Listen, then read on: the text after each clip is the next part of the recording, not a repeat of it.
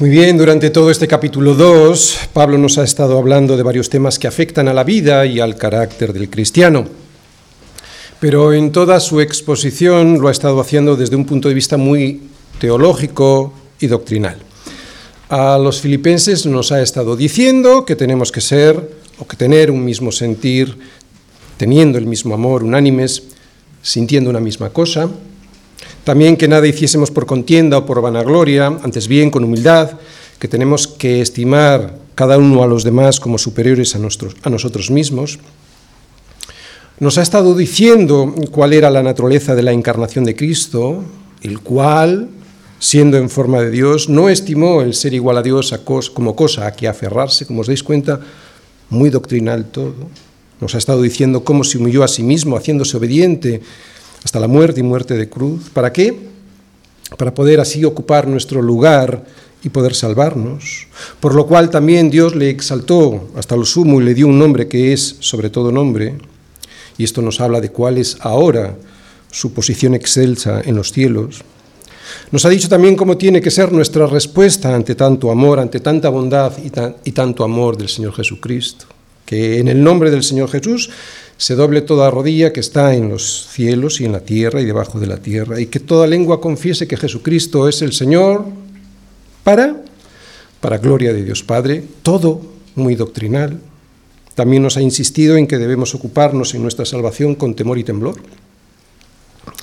Y que esto lo podemos conseguir porque Dios es el que hace en nosotros tanto el hacer así el querer como el, el hacer como el querer por su buena voluntad. ¿Os dais cuenta? Toda esta doctrina, toda esta enseñanza, perdón, es tremendamente doctrinal, muy teológica. Estuvimos semana repitiendo estos dos versículos que os acabo de decir, Filipenses 2, 12 y 13. Ocuparnos en nuestra salvación con temor y temblor, porque es Dios quien produce en nosotros así el querer como el hacer por su buena voluntad. ¿eh? Estos versículos nos muestran el equilibrio perfecto que Dios ha diseñado para que podamos ocuparnos en nuestra salvación y que al mismo tiempo la soberanía de Dios no se vea comprometida. Pablo nos explicó teológicamente que es Dios quien toma la iniciativa, o sea que es Él quien produce en nosotros, así el hacer como el querer, para que nuestra santidad sea una realidad en nuestra vida, pero al mismo tiempo nos dijo que nosotros somos responsables de ocuparnos en ella es que a veces corremos el riesgo de escorarnos hacia uno de los dos lados, o pensamos que si no trabajamos duro con obras para salvarnos, entonces no contribuimos a nuestra salvación, o que ya que es Dios quien obra en nosotros, pues entonces, pues ¿para qué, verdad? ¿Para qué nos vamos a molestar? ¿Para qué nos vamos a ocupar en nuestra salvación? Yo entiendo que no es fácil entender esta explicación de que la gracia de Dios no anula nuestra responsabilidad, la responsabilidad del hombre, pero sobre todo no es fácil porque no somos capaces de aceptar que todo es por su buena voluntad. Porque cuando uno es capaz de aceptar lo que viene escrito en la Biblia, luego lo entiende mucho mejor. No somos capaces de aceptar sin haber sido previamente regenerados, regenerados y en ocasiones ni aún así que todo es por su buena voluntad y que su buena voluntad no nos la merecemos por alguna obra nuestra. Ya sé que teológicamente, doctrinalmente y nuestra mente podemos mm, introducirlo ahí, ¿verdad? Pero como está escrito, a Jacob amé, más a Saúl aborrecí. Y es aquí cuando a algunos les empieza a saltar las alarmas. Sin embargo, que sea Dios quien nos anima a ocuparnos en nuestra salvación a través de su acción soberana en nosotros y todo por su buena voluntad, es algo que gracias al Espíritu Santo obrando en nuestro corazón podemos llegar a entender y por lo tanto a aceptar. Y menuda paz que nos da semejante doctrina del apóstol Pablo que no sea yo quien tengo que ganarme mi salvación, sino que ya esté totalmente ganada. Menuda paz. Ahora bien, como dice el apóstol también, has de ocuparte en ese regalo de la salvación. Bien, también nos mostró doctrinalmente que vivimos en medio de una generación maligna y perversa y que hemos de vivir asidos de la palabra de vida para poder decirles que su principal problema, al mundo decirles que su principal problema es que están muertos muertos espiritualmente y que sin embargo tienen esperanza en Cristo, que es la palabra de vida. Decirles que la esperanza está en la palabra de vida, que da vida, que mantiene esa vida y que muestra cómo vivir esa vida, que da vida, que es Jesús, que mantiene la vida, que es Jesús, que la esperanza está en la palabra, que nos muestra cómo poder ir viviendo esa vida que nos es dada en Cristo Jesús. Tenemos que enseñarles que es Jesús quien da la vida al ser engendrados por la palabra de verdad. ¿Cuándo? Cuando somos renacidos. Cuando nos da vida, cuando somos renacidos. ¿De qué simiente? No de simiente corruptible, sino de simiente incorruptible. ¿Cuál es? La palabra de Dios, que vive y permanece para siempre, por eso es incorruptible. Esto nos lo dice Primera de Pedro, capítulo 1, versículo 23. Somos renacidos por la palabra que es una simiente incorruptible, porque vive y permanece para siempre. Enseñarles que es Jesús quien es que da la vida, pero también que sustenta la vida y que lo hace con su palabra cuando deseamos como niños recién nacidos la leche espiritual no adulterada, porque es por ella que creemos para salvación. Y también enseñarles que es Jesús quien nos muestra cómo ir viviendo esta vida que Él mismo nos ha dado gracias a su lámpara, que es a nuestros pies su palabra, y lumbrera, que es su palabra nuestro camino. Doctrina. Hemos estado viendo todas estas semanas doctrina, pero a partir de la segunda parte del versículo 16, la carta, vais a ver, da un vuelco. Ahora, aunque Pablo no deja de enseñar doctrina, nos va a mostrar de una manera, esa, esa doctrina nos la va a enseñar de una manera más personal, a través de su vida, a través de la vida de los hermanos de Timoteo, y de Epafrodito. Vamos a ir viéndolo, versículo 16 al 30. Asidos de la palabra de vida, y a partir de aquí la carta ya se vuelve más personal, más práctica. Para que en el día de Cristo yo pueda gloriarme de que no he corrido en vano ni en vano he trabajado. Y aunque sea derramado en libación sobre el sacrificio y servicio de vuestra fe, me gozo y regocijo con todos vosotros. Y asimismo gozaos y regocijaos también vosotros conmigo. Espero en el Señor Jesús enviaros pronto a Timoteo para que yo también esté de buen ánimo al saber de vuestro estado. Pues a ninguno tengo del mismo ánimo y que tan sinceramente se interese por vosotros. Porque todos buscan lo suyo propio, no lo que es de Cristo Jesús.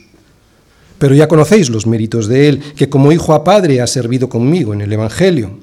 Así que a éste espero enviaros luego que yo vea cómo van mis asuntos y confío en el Señor que yo también iré pronto a vosotros. Mas tuve por necesario enviaros a Epafrodito, mi hermano y colaborador y compañero de milicia, vuestro mensajero y ministrador de mis necesidades. ¿Por qué? Porque él tenía gran deseo de veros a todos vosotros y gravemente se angustió porque habíais oído que había enfermado. Pues en verdad estuvo enfermo, a punto de morir, pero Dios tuvo misericordia de él y no solamente de él, sino también de mí, para que yo no, para que yo no tuviese tristeza sobre tristeza. Así que le envío con mayor solicitud para que al verle de nuevo os gocéis y yo esté con menos tristeza. Recibidle pues en el Señor con todo gozo y tened en estima a los que son como Él, porque por la obra de Cristo estuvo próximo a la muerte, exponiendo su vida para suplir lo que faltaba en vuestro servicio por mí. Retrato de la vida cristiana. Carácter de la vida cristiana en la práctica. Filipenses 2, versículos del 16 al 30. Muy bien, el tema es el siguiente. Vamos a ver cómo es el carácter de la vida cristiana, pero desde un punto de vista práctico. Y lo vamos a exponer a través del siguiente esquema. Nuestra vida cristiana debe ser, segunda parte, una vida dominada por Cristo. Y lo vamos a ver en los versículos 19 y 24. Tercera parte, una vida verdaderamente humana, y lo veremos en los versículos 19 y también del 25 al 28. Pero antes haremos, primera parte, una introducción. ¿De acuerdo? Pues vamos a ello. Primera parte, una introducción. Durante todos estos versículos que hemos leído, Pablo hace un paréntesis en su enseñanza teológica a los filipenses y de repente resulta que nos ilustra, nos enseña el carácter cristiano que nos ha estado mostrando, aunque ahora, como digo, de una manera más personal. Y lo hace hablando de sí mismo y de otras personas que estaban junto a él en Roma en ese momento en la cárcel, que son Timoteo y Epafrodito. En el sermón de hoy no vamos a estudiar esta enseñanza de Pablo versículo a versículo como lo solemos hacer siempre, sino que lo que vamos a hacer es mirar por encima estos versículos del 16 al 30 para tener una visión panorámica general de lo que nos quiere decir, para luego los próximos domingos, si Dios quiere, espero hacerlo así, volver sobre cada uno de estos versículos y verlos en más profundidad. Como hemos leído, Pablo está considerando enviar a Timoteo a Filipos para saber en qué estado se encuentra la iglesia y de esa manera quedarse de buen ánimo, dice él. Pero como de momento se está dedicando a cuidar los asuntos de Pablo en la cárcel, estoy hablando de Timoteo, les propone enviar primero a Epafrodito para que les pueda llevar esta carta, esta carta que nosotros estamos leyendo, ¿eh? que se la pueda enviar cuanto antes a Filipos. En el sermón de hoy, como os digo, vamos a intentar ver a través de todos estos detalles ¿eh? el corazón de Pablo, el corazón de Timoteo y el corazón de Epafrodito. Vamos a ver a través de estos detalles personales cómo sus caracteres se han ido conformando por la doctrina cristiana. Así, y de manera muy sencilla y práctica, seguiremos observando la enseñanza del apóstol a los filipenses sin por ello dejar de ser doctrinales. Una de las características de las epístolas del apóstol Pablo es que cuando escribe nos muestra la verdad desde dos puntos de vista, el teológico y el práctico. Y esto evidentemente tiene un propósito pedagógico para todos nosotros, ser lo más claro posible. Porque nuestra doctrina, y espero que estéis atentos ahora, o sea, la doctrina de los apóstoles, debe influir en cada aspecto de nuestra vida. Y para eso debemos entenderla bien. Otra vez, porque hay iglesias en las que no se explica bien la doctrina. Y la doctrina es fundamental. La doctrina ha de informar a nuestra mente y corazón para que podamos hacer cualquier aspecto de nuestra vida como Dios quiere que lo hagamos y por lo tanto santidad. Por eso es importante que la doctrina esté muy bien explicada ya que es ella, a través del Espíritu Santo, la que promueve la santidad verdadera en nuestro corazón y en la vida. Otra vez, es la doctrina, cuando está bien explicada, la que promueve la santidad verdadera en el corazón y en la vida. Y es importante porque podríamos pensar que estamos creyendo correctamente y sin embargo, debido a una mala doctrina, estar haciendo todo lo contrario a lo que debemos hacer y algo peor todavía. Pensar correctamente sobre algún asunto, porque lo estamos fundamentando sobre la roca que es Cristo, sobre la doctrina correcta, pero estar haciendo algo completamente diferente. Y atención, porque esto es más común de lo que nosotros nos creemos. Por eso doctrina y praxis tienen que estar en sintonía. Tanto lo que sabemos como lo que hacemos deben coincidir. ¿Para qué? para no estar engañándonos a nosotros mismos, porque si digo algo y luego hago lo contrario, sin que en mi conciencia salte la alarma, es que ya la tengo narcotizada, la conciencia, ya la he terminado por cauterizar, y esto es un peligro enorme. Estar permanentemente escuchando doctrina, sana doctrina, y no tomarla en cuenta, hace que nuestra conciencia se cauterice. Pensamos que sabemos, pero resulta que hacemos lo contrario a lo que sabemos. De ahí la necesidad, ¿por qué creéis que venís los domingos, todos los domingos? De ahí la necesidad de la enseñanza permanente, de ahí la urgencia de la predicación dominical. Es necesario, el Señor lo sabe y por eso nos lo manda, porque el problema es que si el engaño lo mantengo en el tiempo, y nos engañamos más de lo que creemos, puede que ya no esté siendo transformada por la palabra día a día. Debemos ser transformados por la palabra para ser, ¿os acordáis? Sencillos. ¿Qué era sencillo? Sencillo, un corazón sencillo era un corazón íntegro, un corazón que no estaba formado por diferentes partes, un corazón que estaba eh, formado por un solo interés, no por diferentes intereses enfrentados entre sí. Y para eso necesitamos que nuestra santidad esté instruida día a día por la doctrina correcta. Porque nuestra forma de pensar y de sentir va a afectar a, cada cosa que hagamos.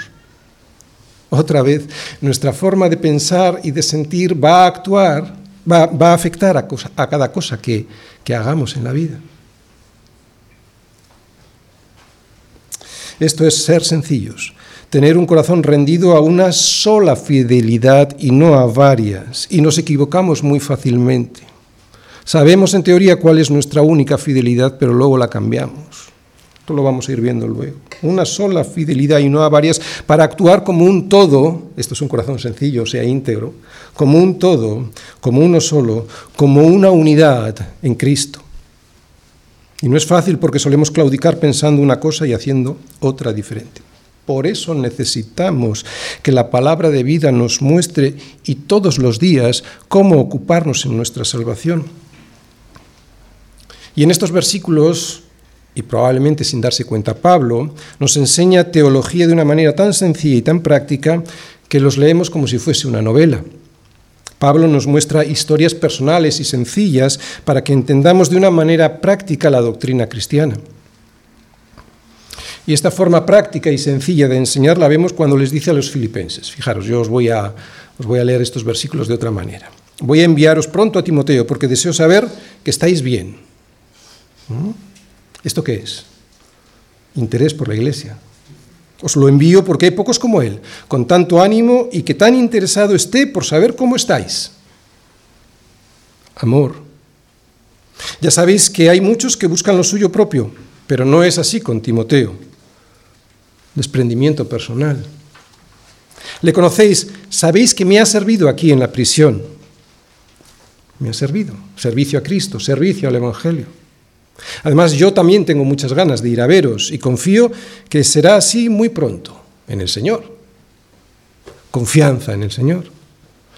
Pero como no sé cuándo podré ir, lo que voy a hacer de momento es enviaros a Epafrodito, que es colaborador mío en el Evangelio, compañero de milicia, vuestro mensajero, ministrador de mis necesidades aquí en la prisión. Esto es un hermano. O sea, servicio a los hermanos. Y por si no lo sabíais, tiene un gran deseo de veros, a todos.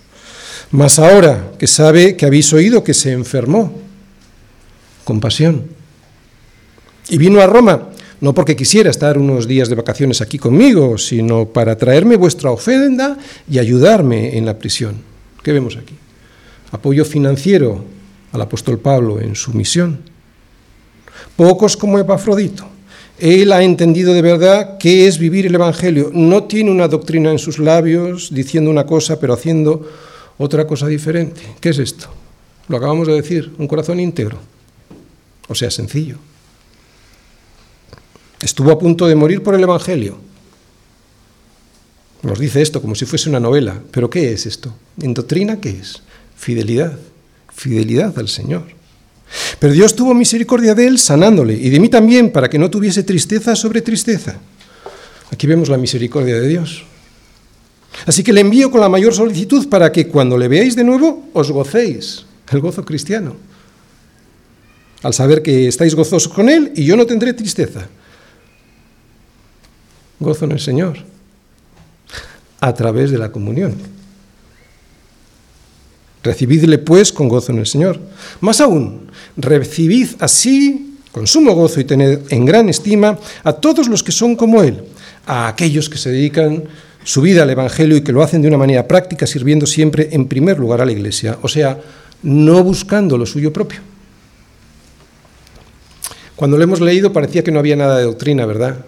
Y sin embargo, estas palabras, como hemos visto, desbordan teología. Es doctrina puesta en práctica y por eso nadie puede decir que no la entiende. Lo que vemos aquí, lo que hemos leído, es una fotografía de la iglesia, de la naturaleza cristiana en la iglesia, en la vida de la iglesia, una iglesia que ha de ser luz al mundo. La iglesia con la que Dios quiere mandar su mensaje al mundo es una iglesia que está asida de la palabra de vida. Una iglesia que tiene su vida dominada por Cristo, y es lo que vamos a ver ahora enseguida. Una iglesia que tiene su vida dominada por Cristo será una iglesia que puede transformar al mundo como lo hizo la iglesia primitiva o en los grandes momentos de los avivamientos. Versículos del 19 al 24, segunda parte. Versículo 19 y 24. Espero en el Señor Jesús enviaros pronto a Timoteo para que yo también esté de buen ánimo al saber de vuestro estado y confío en el Señor que yo también iré pronto a vosotros. ¿Qué he subrayado yo ahí? Pues lo que he subrayado, una vida dominada por la voluntad del Señor. Pablo nos muestra aquí su vida y nos muestra que su vida fuera del dominio y soberanía de Cristo no tiene sentido. Cualquier decisión que Pablo toma lo hace con, con, Cristo en su mente y en su corazón. Otra vez, cualquier decisión que Pablo toma lo hace con Cristo en su mente y en su corazón. Es Cristo quien controla su vida y es Cristo quien decidirá si envía o no a Timoteo. Y es curioso porque cualquiera de nosotros, si estuviésemos como estaba Pablo, encadenado y encarcelado en Roma, lo que diríamos a cualquier hermano o amigo sería parecido a algo a esto. Espero que pronto te pueda enviar a Timoteo. Claro, si al emperador no le da por ejecutarnos ahora mismo, ¿no? porque ya sabes, Nerón, con Nerón no sabemos lo que puede ocurrir, y sin embargo no dice eso. Pablo estaba prisionero de Jesucristo, no de los romanos. Otra vez, Pablo estaba prisionero de Jesucristo y no de los romanos, y esto yo creo que es algo que no llegamos a terminar de entender muy bien. Y si lo entendemos, es algo que no termina por descender hasta nuestro corazón, porque siempre vamos buscando nuestro propio interés. Vamos a ser honestos.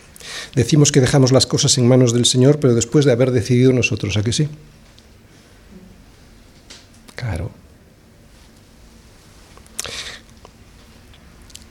Una vez una hermana, y digo esto porque ya no está aquí y además nadie la conoce, entró en mi despacho para consultarme si debía hacer un viaje. Pero es que ya había comprado los pasajes del avión. Y, yo le digo, ¿tú vienes a consultarme o vienes a informarme? Pues, si vienes a informarme está muy bien, pero no digas que vienes a consultarme. Pues, con Dios hacemos lo mismo. Tomamos las decisiones y ¿sabéis lo que decimos? Luego decimos que las ponemos en manos del Señor para que bendiga nuestras decisiones tomadas previamente. Pero Pablo quiere ir a Filipos dejándolo todo en manos del Señor. Y Pablo quiere que Timoteo vaya a Filipos también, pero lo deja en manos del Señor. ¿Cuántos viajes hacemos porque nos da la gana y no porque esperamos en el Señor saber su voluntad? Bueno, viajes y más cosas, no proyectos empresariales, planes de estudios, deseos personales. ¿Veis cómo nos engañamos mucho? Incluso teniendo una doctrina correcta en nuestra mente. Tantas cosas que no ponemos de verdad en sus manos, tantas cosas que decidimos previamente y que luego, para dejar tranquila nuestra conciencia, decimos que ponemos en manos del Señor. Solo encadenados a Cristo y no a los romanos. Solo encadenados a Cristo y no a los romanos solo encadenados a Cristo y no a los romanos de nuestros deseos, será cuando seremos completamente humanos. Porque solo siendo esclavos de Cristo tendremos la libertad que Él nos da para vivir la vida sin ser esclavos del pecado y sus consecuencias. ¿Os dais cuenta? Porque hay muchas cosas y decisiones que tomamos que pensamos que no son pecado, porque realmente no tienen por qué serlo, ¿no? Y sin embargo tienen unas consecuencias terribles en nuestra vida por no haber puesto todas las cosas en manos del Señor otra vez. Solo siendo esclavos de Cristo tendremos la libertad, porque Él nos hace libres, tendremos la libertad de vivir la vida sin ser esclavos del pecado y sus consecuencias. Tercera parte. Una vida verdaderamente humana. Versículo 19 y 25 hasta el siguiente 28. Fijaros, espero en el Señor en el Señor Jesús, enviaros pronto a Timoteo, para que yo también esté de buen ánimo al saber de vuestro estado. Mas tuve por necesario enviaros a Epafrodito, mi hermano y colaborador y compañero de milicia, vuestro mensajero y ministrador de mis necesidades. Porque él tenía gran deseo de veros a todos vosotros, y gravemente se angustió porque habíais oído que había enfermado. Pues en verdad estuvo enfermo, a punto de morir, pero Dios tuvo misericordia de él y no solamente de él, sino también de mí, para que yo no tuviese tristeza sobre tristeza. Así que le envío con mayor solicitud para que al verle de nuevo os gocéis y yo esté con menos tristeza.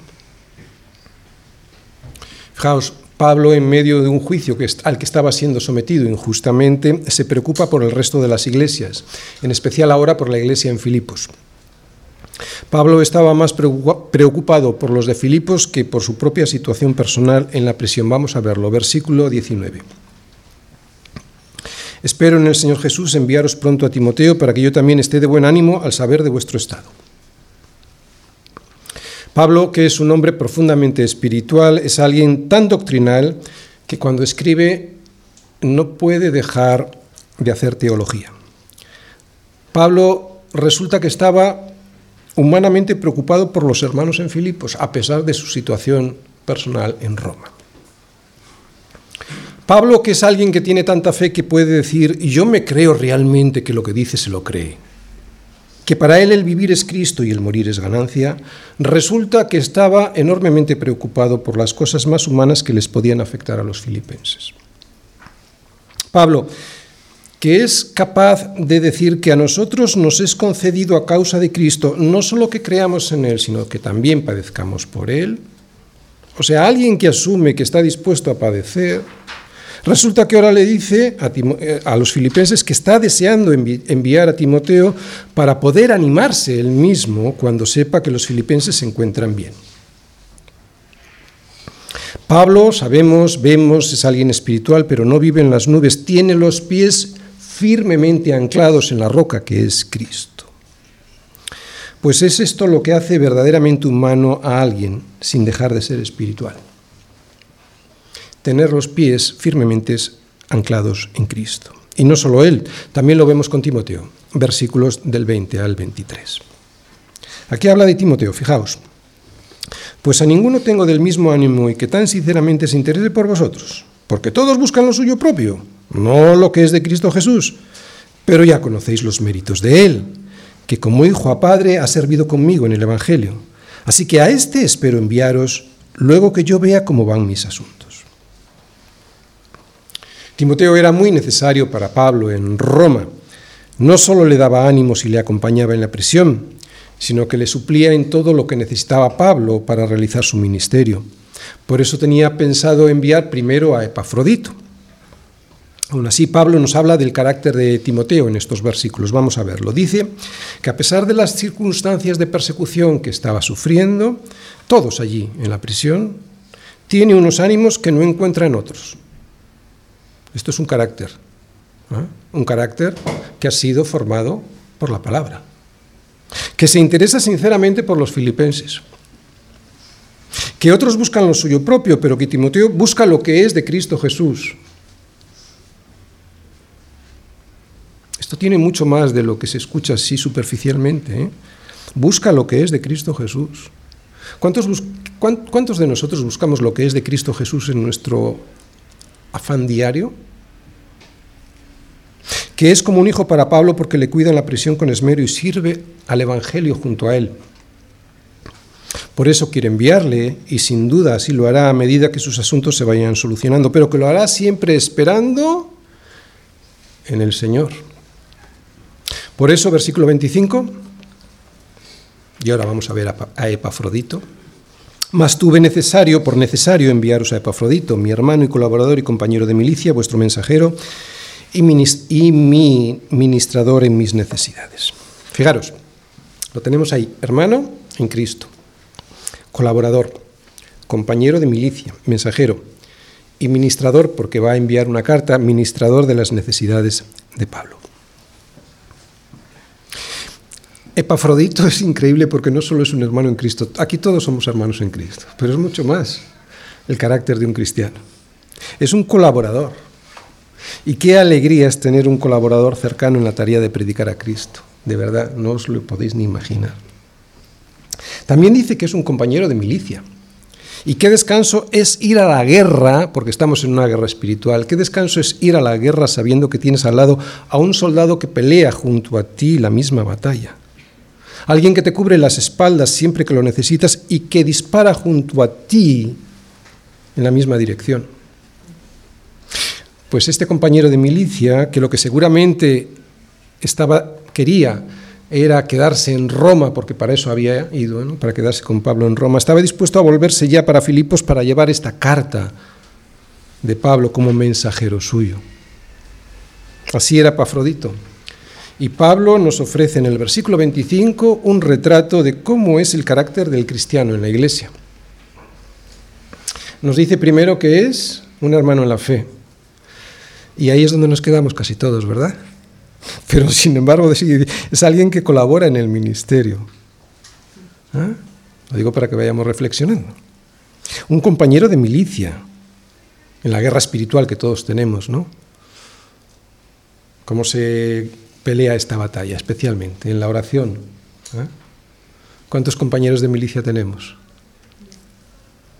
Un mensajero que estaba dispuesto a llevar la carta esta de los filipenses hasta Filipos, a pesar de que acababa de terminar de pasar por una enfermedad con riesgo de muerte, y lo que quería realmente era pasar un tiempo en, Roma con, con Pablo para ser servidor, que también dice ahí, de las necesidades de Pablo en la prisión.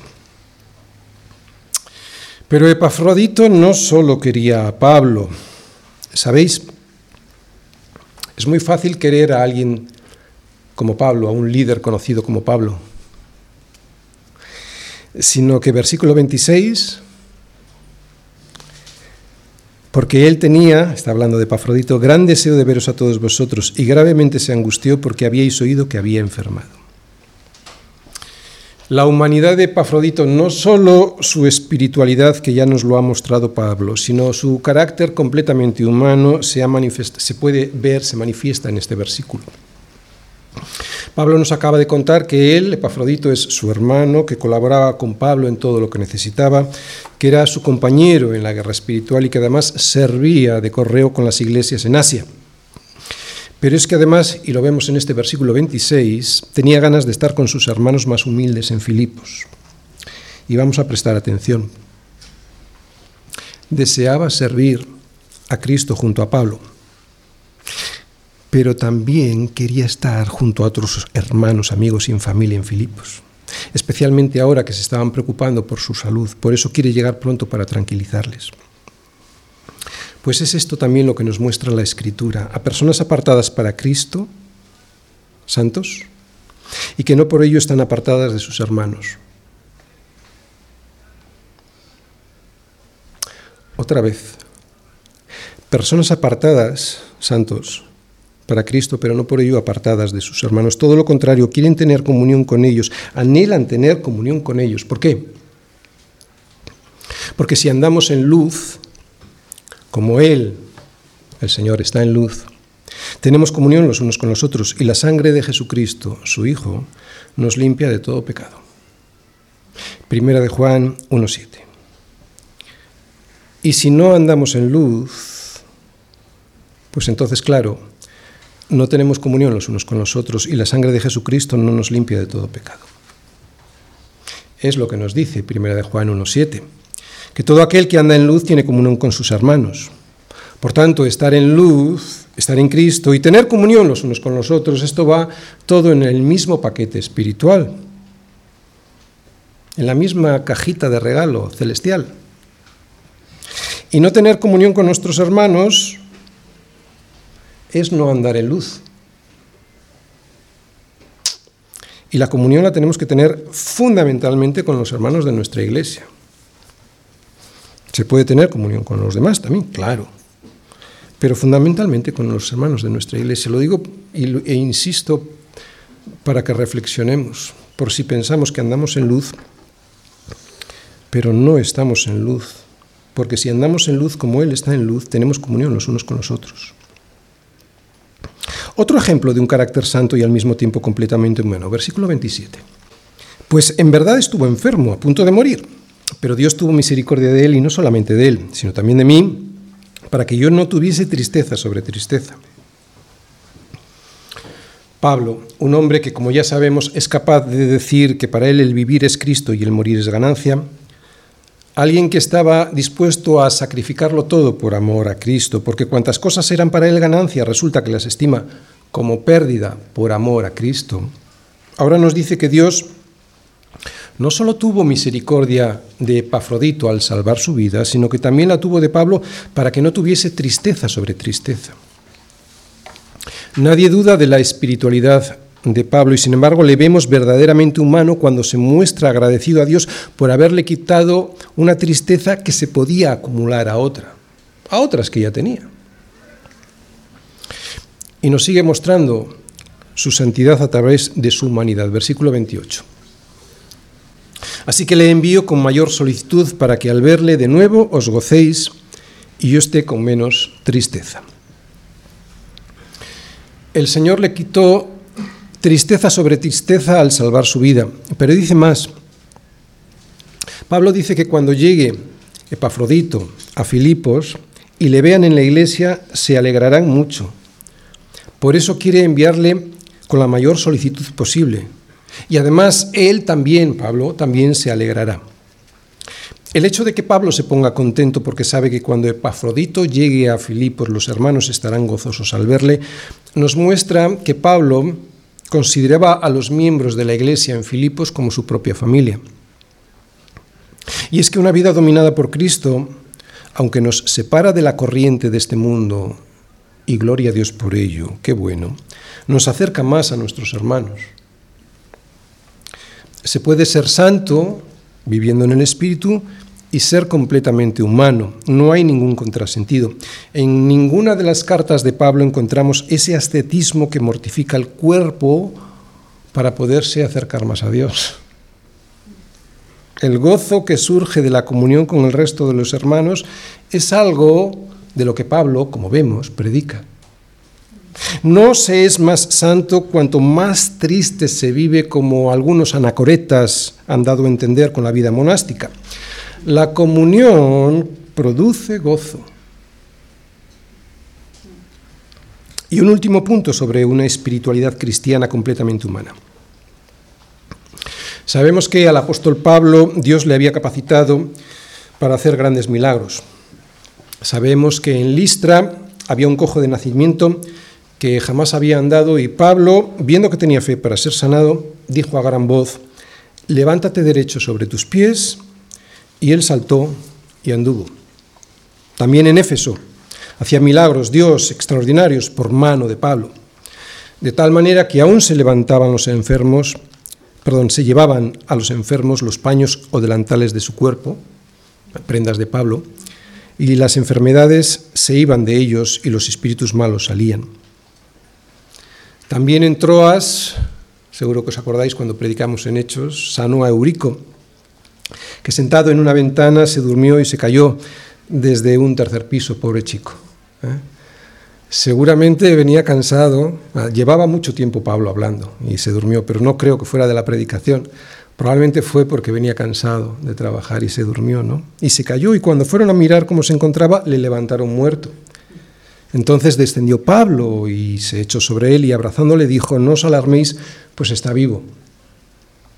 También sabemos que en Malta, recordáis el último capítulo de los Hechos, capítulo 28, en Malta, el padre de un hombre importante de la isla que se llamaba Publio, estaba en cama, enfermo, con fiebres y disentería, y entró Pablo a verle, y después de haber orado, le impuso las manos y le sanó. Bien, pues alguien como Pablo, sobre el que Dios había puesto en ocasiones semejante poder para sanar, resulta que no fue capaz de sanar a Epafrodito. Y esto nos indica que la espiritualidad de Pablo no estaba reñida con su completa humanidad. Pablo no se empeñó a hacer una especie de culto de sanidades para curar a Epafrodito. Simplemente dejó que el poder de Dios obrara en su vida como él, él, él quisiera hacerlo. ¿Cuántas barbaridades vemos por ahí en esos aquelarres llenos de jaleo, de confusión, de griterío, de ruido, de escándalo, con falsas enseñanzas que quieren hacernos creer que con solo tener fe y gracias a esos ministerios, y lo digo entre comillas, ministerios de sanadores profesionales, podemos ser curados de cualquier dolencia, ¿cuándo, ¿cuánto daño están haciendo? Y sin embargo, Epafrodito, al que vemos tan enfermo que estuvo al borde de la muerte, Pablo no le sanó. Y que alguien no me venga a decir que Epafrodito no tenía fe. En todas las sanidades que vimos de Pablo, observamos que en realidad no las hizo él, que fue Dios quien las hizo por mano de Pablo. Y es que la curación milagrosa solo es posible gracias a Dios cuando Él lo decide en su soberana voluntad. Ya puedo yo tener muchísima fe, ya puedo yo tener muchísima fe y tener a, mi lado al apóstol Pablo, ¿no? intentando curarme de mi enfermedad crónica, que si no está en la voluntad de Dios hacerlo, no lo hará.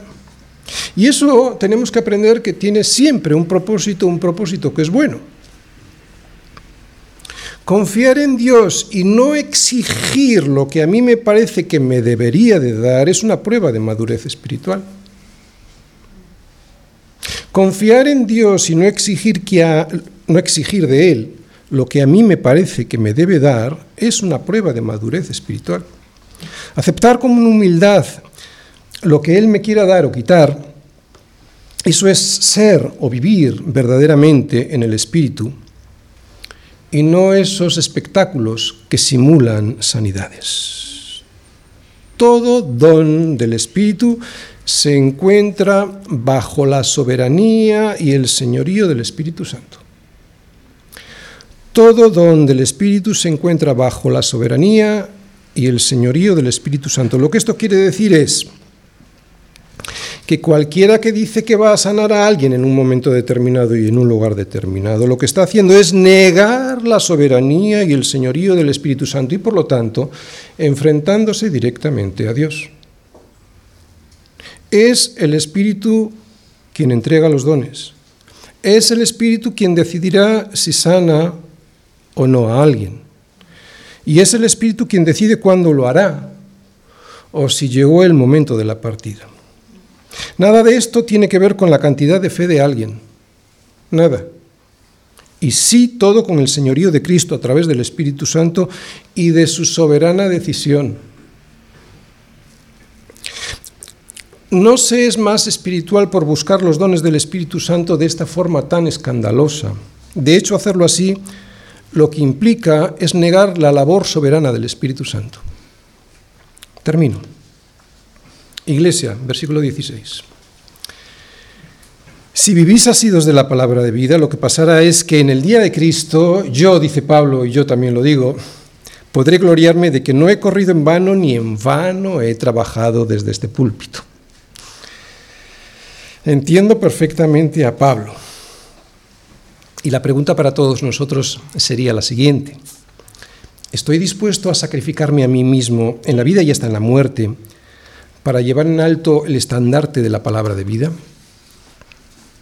No es necesario hacer milagros de sanidades ni de cualquier otro tipo para ser alguien con la espiritualidad del apóstol Pablo o de Timoteo o de Epafrodito. Con estar asidos de la palabra de vida y dejarnos transformar por ella es suficiente. Hemos estado viendo el retrato humano de grandes santos como Pablo, Timoteo y Epafrodito. Hemos visto doctrina, pero la hemos visto de una forma práctica.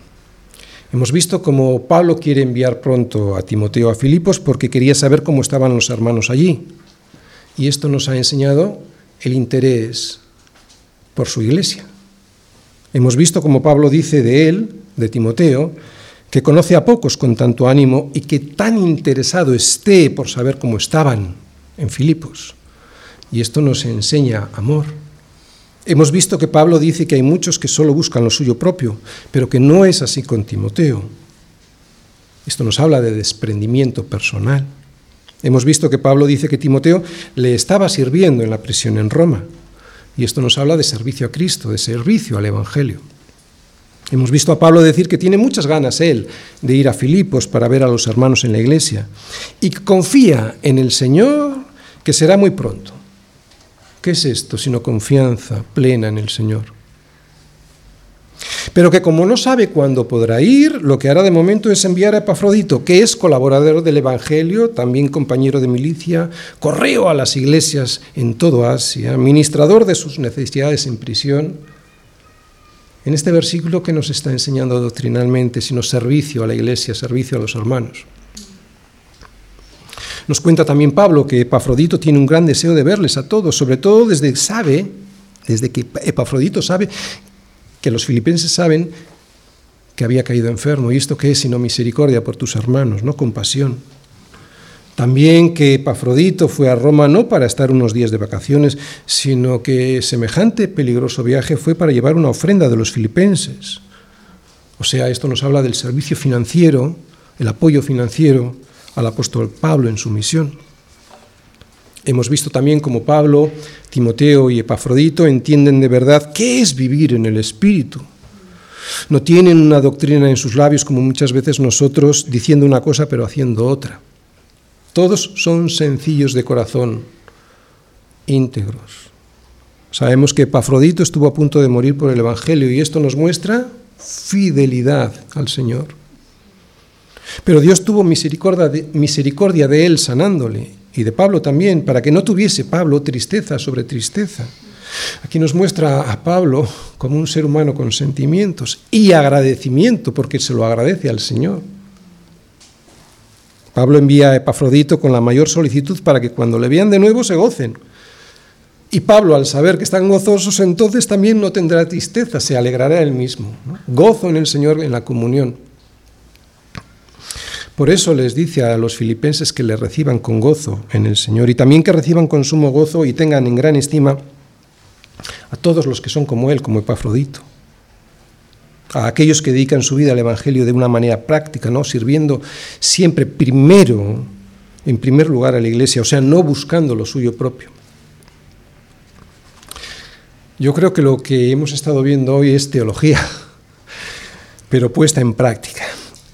Y así de esta manera, asidos de la palabra de vida, podremos llevar el Evangelio como un estandarte en alto para que todos puedan ver que somos lo que somos gracias a la palabra de vida. Además, si vivís así, asidos de la palabra de Cristo, de la palabra de vida, en el día de Cristo, o sea, cuando estemos en su presencia, yo podré gloriarme de que no he corrido en vano, ni en vano he trabajado. Amén.